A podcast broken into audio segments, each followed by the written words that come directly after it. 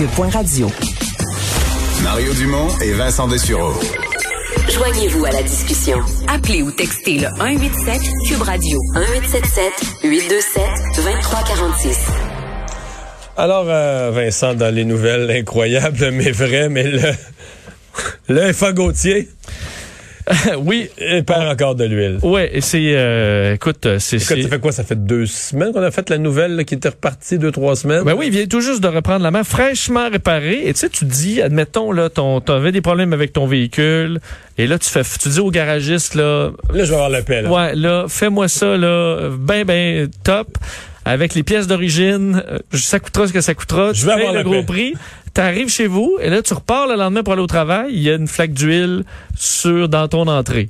Tu serais pas très content. Ben, c'est un peu ce qui arrive avec le FA Gauthier. Les gens de Radio-Canada dévoilaient donc le FA Gauthier perd de l'huile après des réparations de presque 3 millions de dollars, fraîchement remis en mer. Duré des mois, là. Qui l'ont sorti, ben oui. qui l'ont ah sorti de, de, de, son utilisation pendant des mois. Des travaux tout à fait majeurs. Et là, la Société des traversiers du Québec a confirmé euh, que oui, il avait perdu, il perd un peu d'huile, mais on dit une quantité négligeable.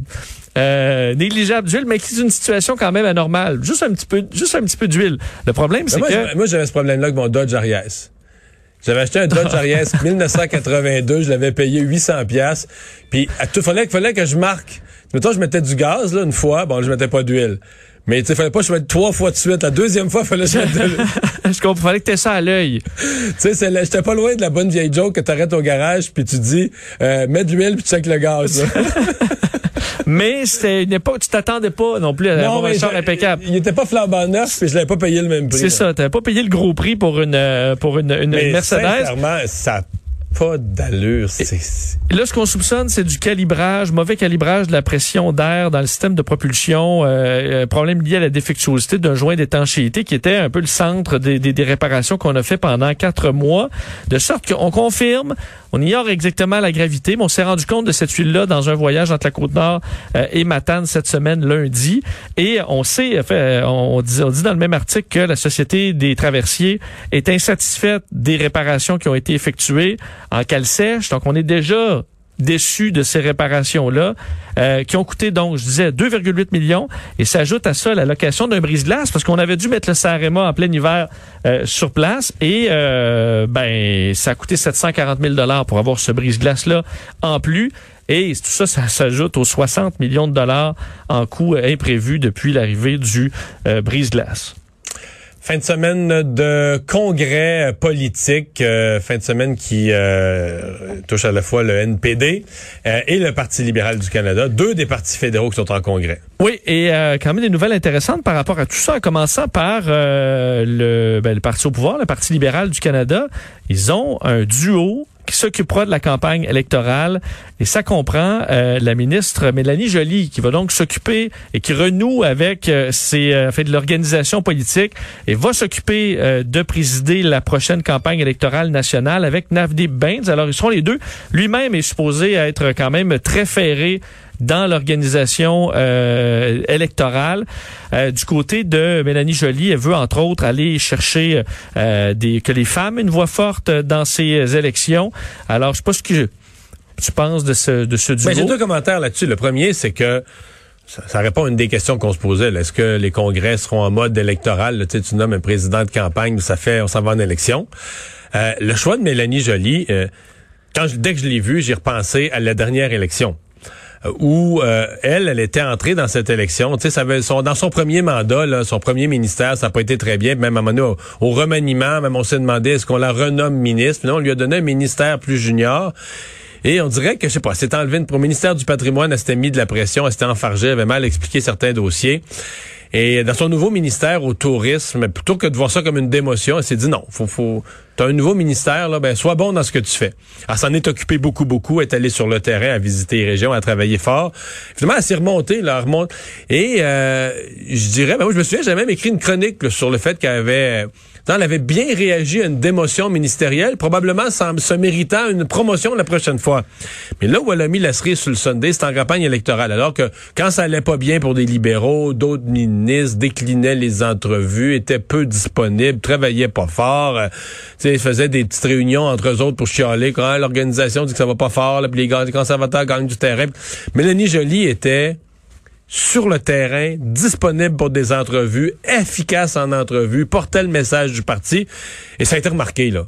Ça a été remarqué que si le Parti libéral a évité, là, au début, à un point, on pensait que c'était la débandade des libéraux au Québec, que, que le bloc allait leur en ramasser. Finalement, le Bloc a fait des gains, les libéraux ont fait des pertes, mais pas l'hémorragie. Ça les a maintenus au pouvoir, minoritaire, mais quand même au pouvoir.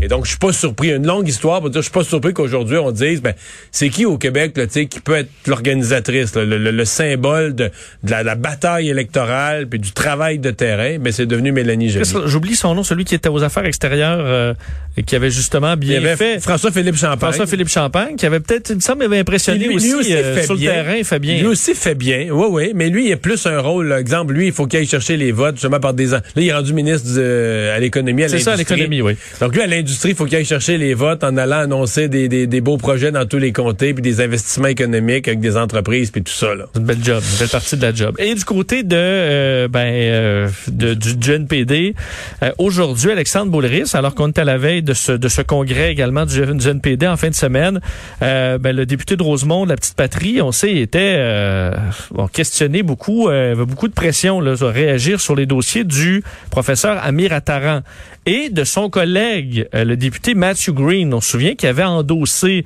les propos euh, de euh, Amir Attaran.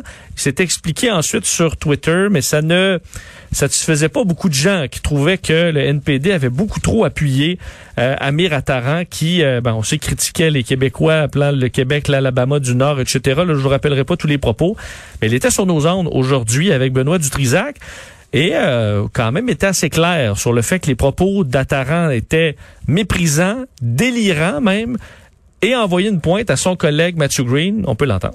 J'ai dit très clairement que les propos du professeur Attaran étaient non seulement méprisants, mais délirants, OK, envers le Québec. Sauf que, à un moment donné, là, commenter les commentaires sur un retweet de quelqu'un qui, il a pas, il a, a fait une erreur, là, Matthew Green, puis on s'est parlé. Bon, j'ai fait une erreur. Ben, non, non, non, non. Wow, wow, wow, wow. Et en pareille matière, là, la gravité de la matière, c'est. Parce que là, on répare tout ça trois semaines après, là. Oui, c'est ça qu'on en parle moins. Ben oui.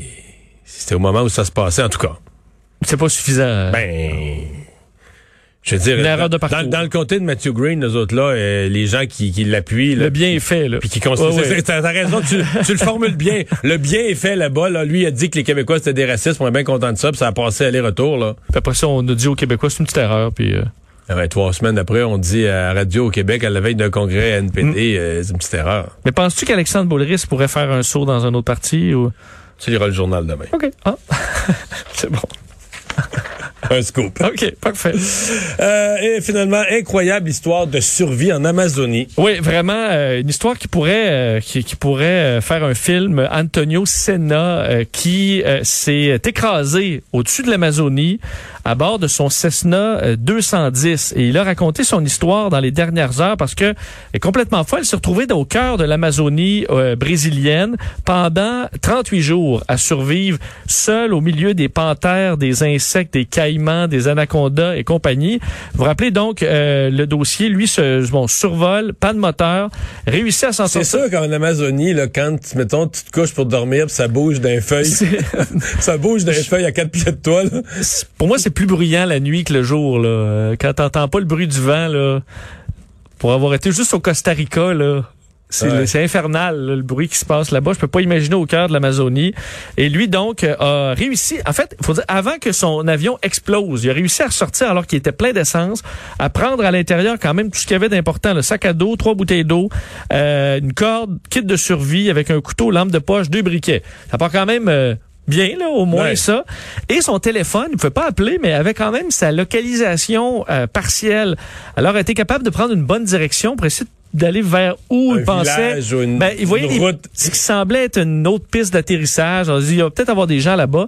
Et il est parti sur un périple de plusieurs dizaines de kilomètres à pied à travers la jungle sur plusieurs jours. En fait, on parle de 38 jours, c'est plus d'un mois, entendant des bruits d'hélicoptères constamment, mais Il mangeait quoi? Des fruits? ben, euh, c'est ça. Entre autres, ce qui est intéressant, c'est que lui, euh, il, a- il s'est écrasé parce qu'il allait ravitailler une mine euh, d'orpailleurs illégaux, donc des gens qui, entre autres, polluent les rivières avec du mercure et tout ça pour aller chercher des, euh, de l'or illégalement. Alors, lui faisait ça. Mais le fait de se retrouver dans la jungle, ça l'a tellement impressionné, la nature, qui dit il faut préserver ça. Il regrettait d'avoir, même si on s'entend euh, qu'il aurait pu mourir là, il s'est nourri de différents fruits qui- que les singes mangeaient. Alors regardez, les singes mangent ça, ça doit être bon. Des œufs également de certains types de poules d'eau d'Amazonie. Euh, traverser des marécages, des forêts avant de finalement entendre des bruits. Et c'était... Donc, il a survécu puis il est sorti plus respectueux de la nature. Il est sorti green, il est sorti Ouais. un nouveau euh, même, peut-être même qu'il sait ouvrir une banane. Ben là, je pense qu'il... Parce que tu sais que la plupart des êtres humains ont jamais observé un singe et savent pas ouvrir une banane? Mettons, je te Est-ce donne, qu'il l'ouvre par l'autre bout? mettons je te donne une banane, tu l'ouvres comment? Ouais, je vais prendre le gros bout. Là. Le gros bout de la, la, la queue où elle était attachée. Ouais. Tu vas couper ça avec un couteau? Ben, je vais l'arracher, puis là, ça ramollit un Ça peu ramollit le... le bout? Ouais. Mais, mais tu sais, à l'autre bout, il y a comme un petit cube, un petit bout carré, là. Oui. Mais mettons un lémur et un être humain, là, tu pognes ça avec ton ongle, puis tu, Oui. le, tasses, tu le tasses de côté, là, tu fais cloup, tu le flippes de côté, puis il part, puis là, c'est... Il n'y a pas un singe qui ouvre la... L'être humain est le seul idiot qui ouvre la banane par la queue, là, par le bout qui était attaché. Tous les singes l'ouvrent par l'autre bout parce que c'est par l'autre bout que c'est fait pour être ouvert.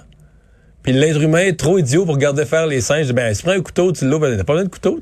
Ouais, mais le, mais le singe, lui, euh, ils sont pas toutes, prêtes à l'épicerie, là. Non. Mais il sait l'ouvrir. Ouais. Sais-tu Ah oui. faire un banana split? Non, ça. Avec non, ça, non. non. Ni, ni du pain aux bananes avec des bananes trop mûres.